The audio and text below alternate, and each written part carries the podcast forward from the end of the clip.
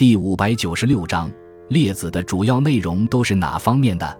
列子成书于战国时代，但原书到了汉初流散失落了。后来刘向对残稿进行校订整理，将其分为八篇，但对他的作者是否为列御寇有所怀疑。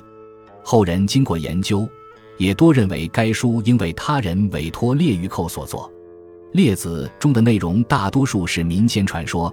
寓言和神话故事，通过讲述这些故事来说明哲理、阐发思想。在对宇宙的认识上，书中一方面认为虚无是宇宙生成的本体，但另一方面又否定道家的有生于无的说法，认为世间万物乃是自生自化的。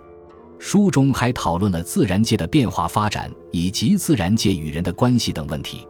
此外，书中还借寓言和故事对各种自然科学进行了讨论，如小儿辩日、演师造人等。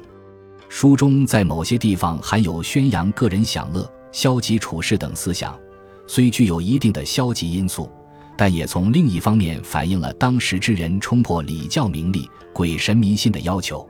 列子对以后玄学的发展产生了一定的影响，书中所收的寓言和故事也广为流传。